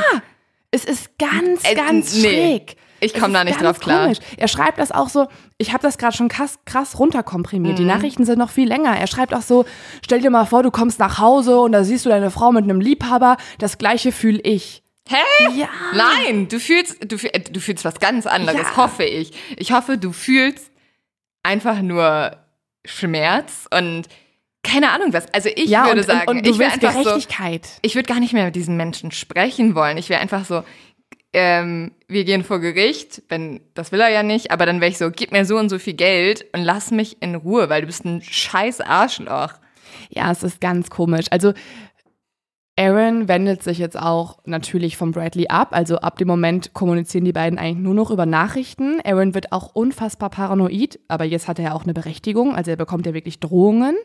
Er geht jetzt auch zu seinem Trainer. Er möchte sich eigentlich sogar auch umverlegen lassen. Also er möchte gar nicht mehr in New England spielen, sondern er fragt, ob er nicht irgendwie an die Westküste könnte oder so, weil er hat so krasse Todesangst. Also er hat jetzt Angst vor Alexander Bradley, dass der sich rächen würde, oder? Genau, also unter anderem. Er hat ja eh, mhm. er ist ja paranoid generell vor allem, aber vor allem auch jetzt vor Alexander Bradley.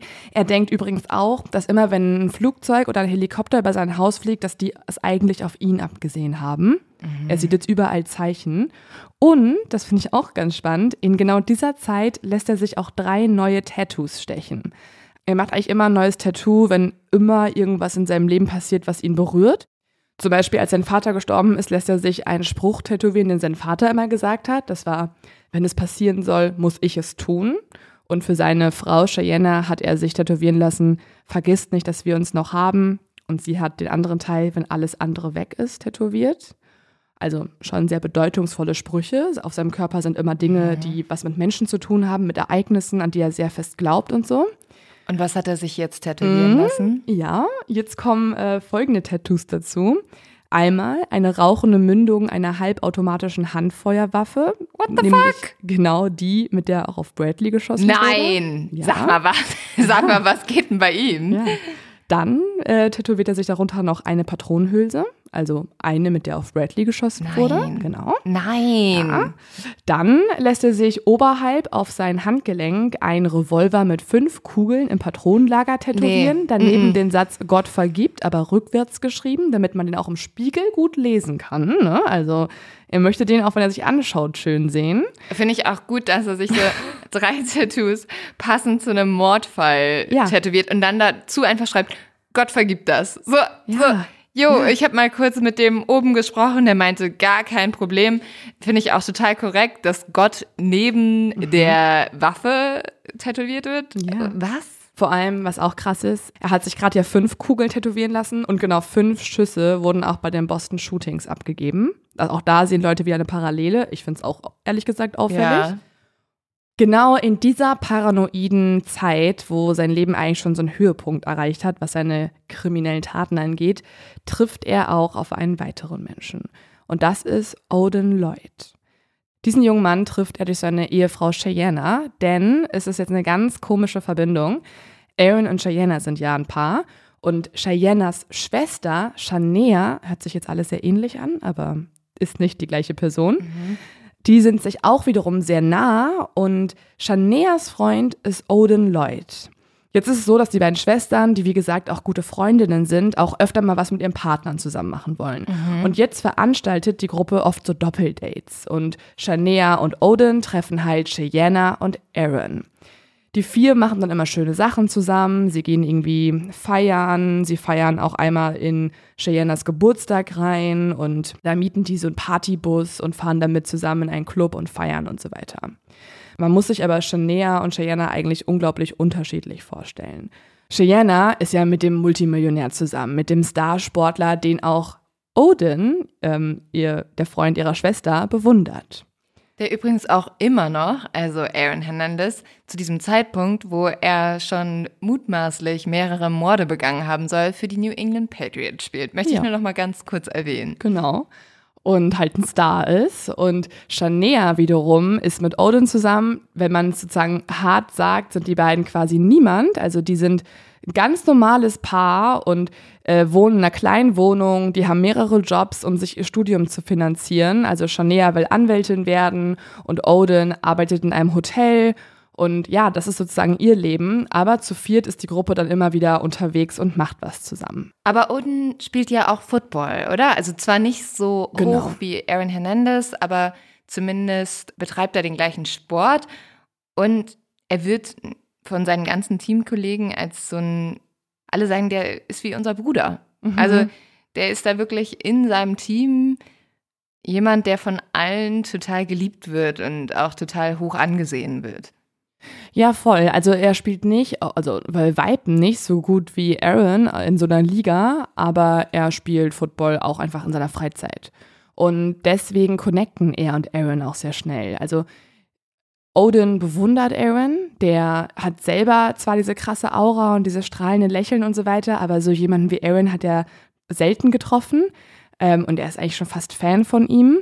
Aber die beiden connecten auch wegen was anderem. Odin ist nämlich jetzt so ein kleiner neuer Bradley-Ersatz geworden, denn Odin ist auch sehr, sehr gut, was so Gras angeht. Er hat eigentlich immer was auf Lager.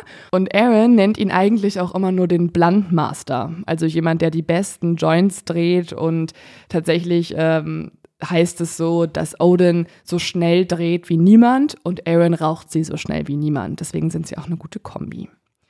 Die Truppe trifft sich jetzt immer, macht ihre Doppeldates und gehen feiern. Und in einer Nacht gehen auch Aaron und Odin alleine raus. Es ist eine Nacht, in der Überwachungskameras zeigen, wie die beiden einen Club betreten, erst noch total buddymäßig und so was trinken zusammen. Und plötzlich fangen die beiden draußen an, sich wegen was zu streiten. Ab jetzt zeigen die Videos, wie Aaron wild mit den Armen wedelt, während er sich über irgendwas aufregt. Und die Videos zeigen auch, dass die beiden die ganze Nacht getrennt voneinander verbringen. Erst als sie den Club jetzt verlassen, reden sie wieder und gehen dann gemeinsam nach Hause. Es gibt übrigens eine Vermutung, warum sich Odin und Aaron in dieser Nacht so gestritten haben könnten. Und zwar berichten Leute aus dem Club, die dabei waren, dass Odin anscheinend Freunde von den Jungs getroffen hat, die bei den Shootings in Boston umgebracht wurden. Und dass Aaron das gar nicht gefallen hat, dass er halt mit Leuten spricht, die diese beiden Mordopfer kannten. Was natürlich auch auffällig wäre, ne? Also wenn das Aarons Problem ist, dann beweist es ja vielleicht, dass er sich da bedroht fühlt oder dass man ihm auf die Schliche kommt oder dass Odin einfach was erfährt, was er nicht erfahren sollte.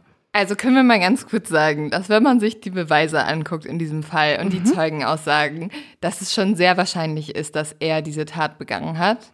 Also dass er bereits zwei mhm. Menschen ermordet hat, plus einen Menschen versucht hat zu ermorden. Ja, also es gibt Berichte von Ermittlern und Ermittlerinnen, die sagen, es ist eigentlich ein Wunder, warum er dafür nicht verurteilt wurde. Das ist schon sehr, sehr merkwürdig. In den nächsten Wochen wächst Aarons Frustration, seine Wut und seine Paranoia auf ein neues Level an.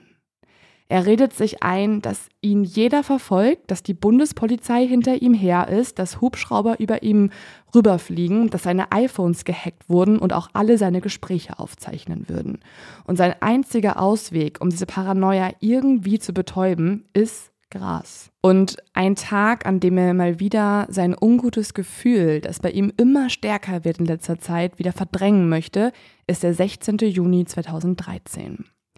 In der Zeit zuvor hat er übrigens auch eine Klage bekommen, denn Bradley ist nun wirklich zu einem Anwalt gegangen und die haben dann gegen äh, Aaron eine Zivilklage eingereicht und oder zumindest haben sie damit gedroht und Aarons Manager hat dafür gesorgt, dass das Ganze außergerichtlich geklärt werden soll und er eine Abfindung zahlen sollte. Also es wird tatsächlich gerade echt brenzlig für Aaron und die NFL bekommt auch schon von seinen Taten mit, muss man sagen. Aber Aaron möchte sich halt jetzt von dieser unfassbar schlechten Stimmung ablenken. Aaron schreibt Odin in dieser Nacht, bist du zu Hause? Ich könnte noch was gebrauchen. Zwei Minuten nachdem er dann Odin geschrieben hat, schreibt er seinem Leibwächter und seinem treuen Freund Bo Wallace, komm mal bitte zurück, ich will definitiv noch ein bisschen losziehen. Währenddessen antwortet Odin auf seine Nachricht und schreibt, okay, wo? Aaron antwortet, kein Plan, ist mir egal, ich melde mich bei dir, wenn ich auf dem Weg bin. Dann schreibt er Wallace, schwing deinen Arsch her. Aaron und die anderen beiden, also sein treuer Komplize Bo Wallace und Carlos Ortiz, fahren jetzt zu Odin. Nochmal kurze Erinnerung, also Aaron und die anderen beiden, also Bo Wallace und Carlos Matisse sind ja quasi so der harte Kern, also der sich schon seit Ewigkeiten kennt, die super kriminell sind zusammen, die zusammen sehr viel kiffen und so weiter. Und Odin kommt ja aus einer ganz anderen Bubble und ist ja eigentlich nur jetzt gerade mit den beiden unterwegs, weil er mit Shania zusammen ist, also der Schwester von Cheyenne. Das ist die Connection, also keine Truppe, die sich jetzt ewig kennt, sondern einfach nur in dieser Nacht sich trifft. Odin steigt jetzt zu Aaron ins Auto und seine Schwester wiederum sieht das Ganze. Und jetzt wird's auffällig. Denn eine halbe Stunde nachdem er eingestiegen ist ins Auto, schreibt er seiner Schwester eine Nachricht per Handy. Du hast gesehen, mit wem ich zusammen bin. Jetzt ist es so, die Schwester sieht erst gar nicht ihr Handy und als sie zehn Minuten lang nicht geantwortet hat, schreibt Odin noch eine SMS und fragt Hallo? Acht Minuten später antwortet jetzt seine Schwester endlich und schreibt Mein Telefon war aus, wer war das denn? Und Odin antwortet nur NFL, also quasi ein Stichwort für Aaron. Aber glaubst du, dass er das macht, weil er Angst hat oder weil er angeben möchte? Er muss eigentlich nicht mehr angeben, oder? Weil er mit Aaron schon sehr oft rumgehangen hat. Ja, eben. Er muss es eigentlich nicht mehr tun. Und tatsächlich antwortet die Schwester daraufhin, du regst mich auf. Also du machst mich wütend sozusagen, schreibt mhm. sie. Und daraufhin schreibt Odin, nur damit du es weißt. Und man vermutet mhm. jetzt, dass das eigentlich eine Warnung ist, so, weil Aaron ist in letzter Zeit ja schon sehr auffällig und auch mhm. gewalttätig. Und ich habe auch noch eine andere Erklärung gelesen, warum dieser SMS-Verlauf so stattgefunden hat. Denn im Buch All American Murder von James Patterson schreibt dieser, dass er mit einem Beamten gesprochen hat, der mit dem Fall sehr vertraut ist. Und der hat erzählt, dass es so war, dass ab dem Moment, wo Odin abgeholt wurde, die Truppe der anderen beiden Jungs, inklusive Aaron, komplett verrückt geworden ist. Sie haben mit einer Glock 45 auf Verkehrsschilder geschossen, an denen sie vorbeigefahren sind. Sie haben das Auto demoliert. Sie sind komplett rasant durch die Gegend gefahren und anscheinend war das ein Verhalten, das Odin einfach Angst eingejagt hat. Ja, würde mir auch Angst einjagen. Und tatsächlich gibt es auch einen Grund, warum Odin Angst hat und das Ganze zeigt sich jetzt in dem, was danach passiert. Diese Nachrichten, die ich gerade vorgelesen habe, sind nämlich die letzten Lebenszeichen von Odin Lloyd. Am nächsten Tag findet ein Jogger seine Leiche auf einem verlassenen Parkplatz in der Nähe von Aarons Haus.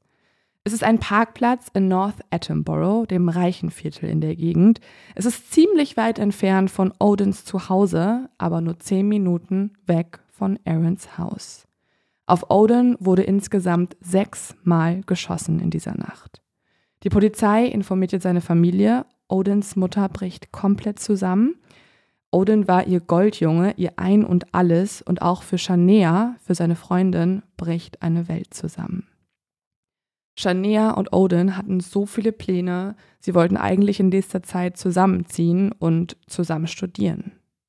Aber weiß man, was passiert ist? Warum das passiert ist? Warum wurde er ermordet? Man weiß eigentlich bis heute nicht, warum das wirklich passiert ist. Also dazu hat sich niemand geäußert. Aber es gibt ganz schön viele Indizien, wer es gemacht hat. Ja, wer wohl? Ja, das ist äh, natürlich jetzt für uns gar nicht mehr so uneindeutig, aber ähm, man muss es ja auch erstmal beweisen können, weil Aaron ist ja zuvor bei allen anderen Sachen davongekommen. Und auch heute glauben noch, und ich weiß nicht, ob es zum Beispiel in einer Gastfamilie auch so geht, noch mega viele Leute glauben, dass Aaron auch nichts getan hat, obwohl es Beweise gibt. Ist ein bisschen ja. wie bei OJ. Also meine Gastfamilie, die sehr, sehr amerikanisch ist, glaubt aber auch an die Schuld von Aaron Hernandez. Also die sind so ein bisschen so, oh, der Arme. Mhm. Aber ich glaube, also für den letzten Mord, da ist es ja sehr schwer, an seine Unschuld zu glauben. Aber natürlich, am Anfang weiß das erstmal niemand. Und was ja das Absurde ist, ist ja, dass Aarons Frau die Schwester ist von der Freundin des Mordopfers. Und die beiden trauern auch noch zusammen über Odin. Ja, das ist total krass. Also ich habe ja vorhin mal die Überwachungskameras erwähnt. Also dadurch, dass Aaron so paranoid war, gibt es in jedem Raum, auch im Haus, halt diese Videos. Und man sieht jetzt, wie Shania, nachdem sie von Odins Tod erfährt, zu ihrer Schwester Cheyenne nach Hause fährt. Und man sieht, wie die beiden sich minutenlang umarmen, wie Shania weint, wie sie nicht mehr kann, sich dann irgendwann auf dem Sofa hinlegt, um sich auszuruhen. Und das alles im Haus vom mutmaßlichen Mörder. Das mhm. ist so krass eigentlich. Ja, und der mutmaßliche Mörder, der kommt jetzt nach Hause. Der ähm, denkt erstmal, er ist irgendwie ja, ganz gut davongekommen. Und dann, ein paar Tage später, wundert er sich aber, warum plötzlich ein Polizeiauto vorm Haus steht. Und er ruft jetzt seinen Manager an und fragt so, yo, äh, was soll ich tun? Da ist ein Polizeiauto davor. Soll ich rausgehen? Was soll ich machen? Und sein Manager antwortet so, gibt's einen Grund, Aaron, warum ein Polizeiauto bei dir steht? Und Aaron so direkt, nee, halt gar nicht. Ich weiß nicht warum. Was wollen die von mir? Und irgendwann sagt der Manager so, ja, jeder normale Mensch wird jetzt rausgehen, wenn du nichts getan hast und fragen, warum ist da ein Polizeiauto? Mhm. Und Aaron so, ah ja, okay. Aaron geht also raus, spricht mit der Polizei und die stellen ihm so ein paar Fragen nur, so, jo, wo waren Sie letzte Nacht? Was haben Sie da und da getan? Und Aaron wird schon total nervös. Er sagt dann so, reden Sie mit meinem Anwalt. Und gerade als er reingehen will, sagt die Polizei noch, ja, ein Mann wurde erschossen. Und jeder normale Mensch, der nicht wüsste, wer der Mann ist, wird ja fragen, oh Gott, wer war das? Mhm. Aber Aaron guckt die an und knallt einfach die Tür zu, anstatt zu fragen, ach so, wer denn? Und wieso? Ja. Und wie? Ja. So ein bisschen OJ-Flashback mal wieder so. Ja, also es ist schon eine auffällige Reaktion. Ja. Und vielleicht müssen wir uns auch mal jetzt kurz nochmal die Hauptindizien angucken, die gegen Aaron sprechen. Denn tatsächlich ist es so, dass man zwar bei den Taten zuvor nie irgendwas richtig beweisen konnte, bei der Tat jetzt ist es aber schon ziemlich eindeutig. Übrigens sagt Aaron auch bei allen Taten zuvor, dass es immer andere waren. Er sagt zum Beispiel bei den Boston Shootings, dass es Bradley war, der geschossen hat. Bei irgendwelchen Prügeleien sagt er, das war Bo Wallace. Er schiebt immer andere Leute vor. In diesem Fall jetzt ist es aber ziemlich eindeutig. Und dafür müssen wir uns einmal die Indizien angucken. Aarons Handy ist zur Tatzeit am Tatort, weil sich das Handy nämlich dort im Funkmast einloggt. Man kann außerdem anhand der Handydaten Aarons Weg nachverfolgen und zwar auch genau sehen, was er nach dem Mord gemacht hat. Das ist nämlich auch so absurd. Aaron fährt nämlich vom Tatort zu einer Tankstelle in der Nähe und dort gibt es Überwachungskameravideos, die zeigen, wie Aaron ein Joint nach dem nächsten raucht und einfach mal umhertanzt. Also er ist so aufgedreht und so hyped, dass er an dieser Tankstelle anfängt, so richtig abzudancen. Richtig gruselig. Komplett. Mhm. Dann geht Aaron rein in den Laden und kauft sich weitere Papers für Joints und blaues Kaugummi der Marke Blue Bubblicious. Außerdem wurde später dann neben der Leiche von Odin auch ein Joint gefunden, der angeraucht wurde, also der nicht komplett konsumiert war. Und an diesem Joint ist Aarons DNA. Und jetzt wird es noch krasser, beziehungsweise auch einfach dümmer, wenn ich ehrlich bin. Aaron bringt am nächsten Tag das Auto weg, das auf Überwachungskameras gesehen wurde, die alle um den Tatort drumherum waren. Und in der nächsten Zeit untersucht dann die Polizei den Wagen und findet in diesem Mietwagen Patronenhülsen. Genau die gleichen Patronenhülsen, die auch am Tatort waren. Und an einigen dieser Patronenhülsen klebt sogar noch blaues Kaugummi. Es ist doch sogar so, dass er das Auto zurückgibt, das er gemietet hat und die Autovermieterin erinnert sich noch daran, dass er ihr ebenfalls ein Stück blaues Kaugummi angeboten hätte. Ja, also er macht es wirklich nicht unauffällig. Mm -mm. Es ist sehr, sehr absurd. Außerdem gibt es auch überall auf dem Wagen Fingerabdrücke. Und dann sind die Reifenspuren von diesem Mietwagen auch die gleichen wie am Tatort. Außerdem werden am Tatort auch Schuh-Fußabdrücke gefunden von Retro Air Jordans in Größe 46,5 Kannst du kurz raten, wer solche Schuhe vielleicht besitzt? Ja, Aaron Hernandez. Korrekt. Mhm. Und dann ist auch ein bisschen auffällig, dass Aarons Cousine Tanja, die immer diesen Jungs Unterschlupf gewährt mhm. hat, die mit denen, ja, die mit denen sehr, sehr eng war. Hast du ihn Mutterersatz irgendwann? Sie, sie war irgendwann der Mutterersatz, genau dass Tanja ähm, komischerweise genau in der Zeit nach dem Mord Bo Wallace, also dem Kumpel von Aaron, ein Ticket nach Georgia kauft und Carlos Ortiz, dem anderen Kumpel, der mhm. dabei war in der Nacht, ein Ticket nach Costa Rica kauft. Sind die da auch hingegangen? Nee, nee, das wäre dann zu auffällig. Die wurden auch verhaftet, genauso mhm. wie Aaron, aber diese Tickets existierten halt. Die Polizei kann aber sehr, sehr, sehr, sehr schnell alle Schlüsse ziehen, alle Beweise irgendwie zusammen auswerten. Und so wird der Star-Sportler Aaron Hernandez dann doch, nachdem so viele Verbrechen passiert sind, die ihm nicht nachgewiesen werden konnten, am 26. Juni 2013 abgeführt. Die Bilder von dieser Verhaftung gehen daraufhin um die Welt. Also es ist so eine eindrückliche Szene, weil er zieht sich dieses T-Shirt so über, ja, über die Brust. Seine Hände sind verbunden hinterm Rücken. Und dann gibt es sehr, sehr viele junge Fans im Internet, die dann genau so eine Pose auch im Internet hochladen, teilweise weil sie an seine Unschuld glauben. Auch bei den Spielen von den Patriots dann, weil jetzt ist ja tatsächlich der Moment gekommen, wo sich sein Team von ihm distanziert. Genau, nachdem nämlich er in Verbindung mit den Morden genannt wird oder mit diesem einen Mord jetzt an Odin Lloyd, ähm, nur 90 Minuten später trennen sich die New England Patriots, also sehr, sehr schnell. Und keiner seiner Teamkollegen spricht auch über ihn mehr. Mhm. Also die kriegen so einen Maulkorb eigentlich vorgeschnallt. Ähm, die haben jetzt die ganz klare Ansage, wir kommentieren das nicht. Ja, also es ist jetzt endlich mal der Moment, wo die NFL sich tatsächlich von ihm distanziert und da auch kein Statement mehr abgibt. Wo man sich mal fragen könnte, wäre nicht eigentlich ein Statement jetzt gerade spannend? Ja, ist natürlich immer schwierig. Also gerade wenn du so Krisen-PR dir anschaust, also was sagst du da, was nicht alles nur noch schlimmer macht? Ja, und tatsächlich ist das jetzt auch das Ende hier von der Podcast-Folge. Es ist aber nicht das Ende von Aarons Geschichte. Aarons Geschichte geht eigentlich für die Öffentlichkeit noch mindestens genauso lange wie bisher.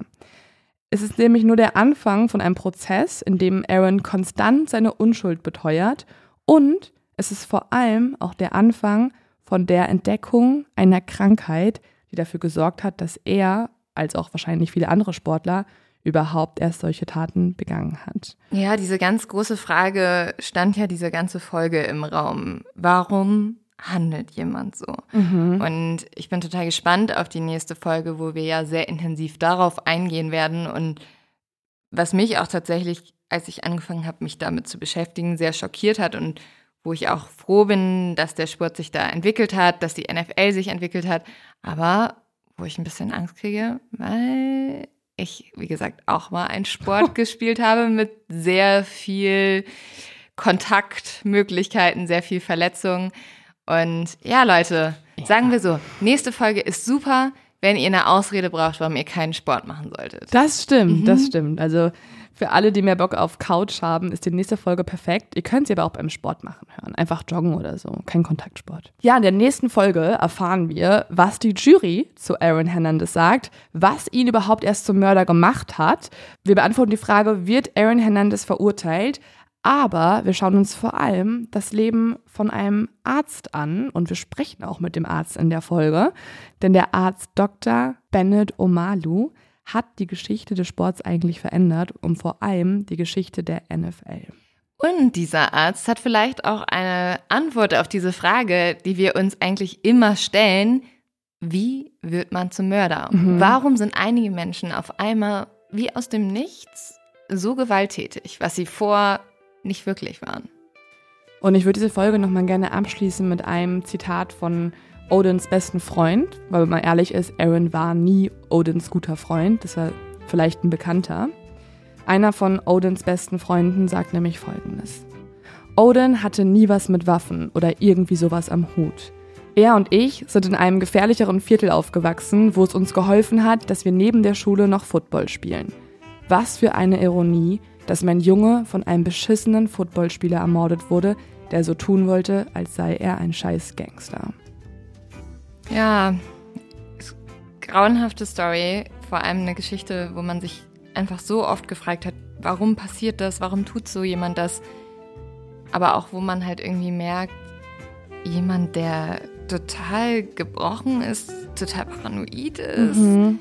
irgendwie von klein auf kämpft und dann wirklich Taten begeht, wo du dich fragst, warum, wieso und dann auch noch an Menschen, die dir so nahe stehen. Gehen wir in der nächsten Folge näher drauf ein.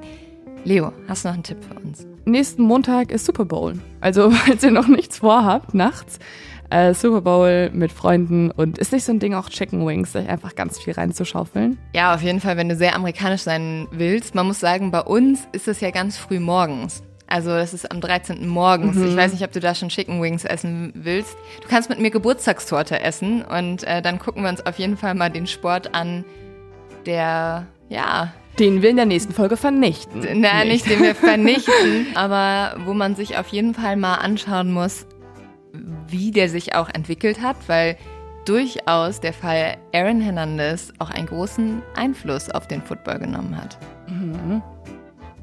Und damit, ihr Lieben, ähm, verabschieden wir uns. Danke, dass ihr mal wieder zugehört habt und bis nächste Woche. Cheers!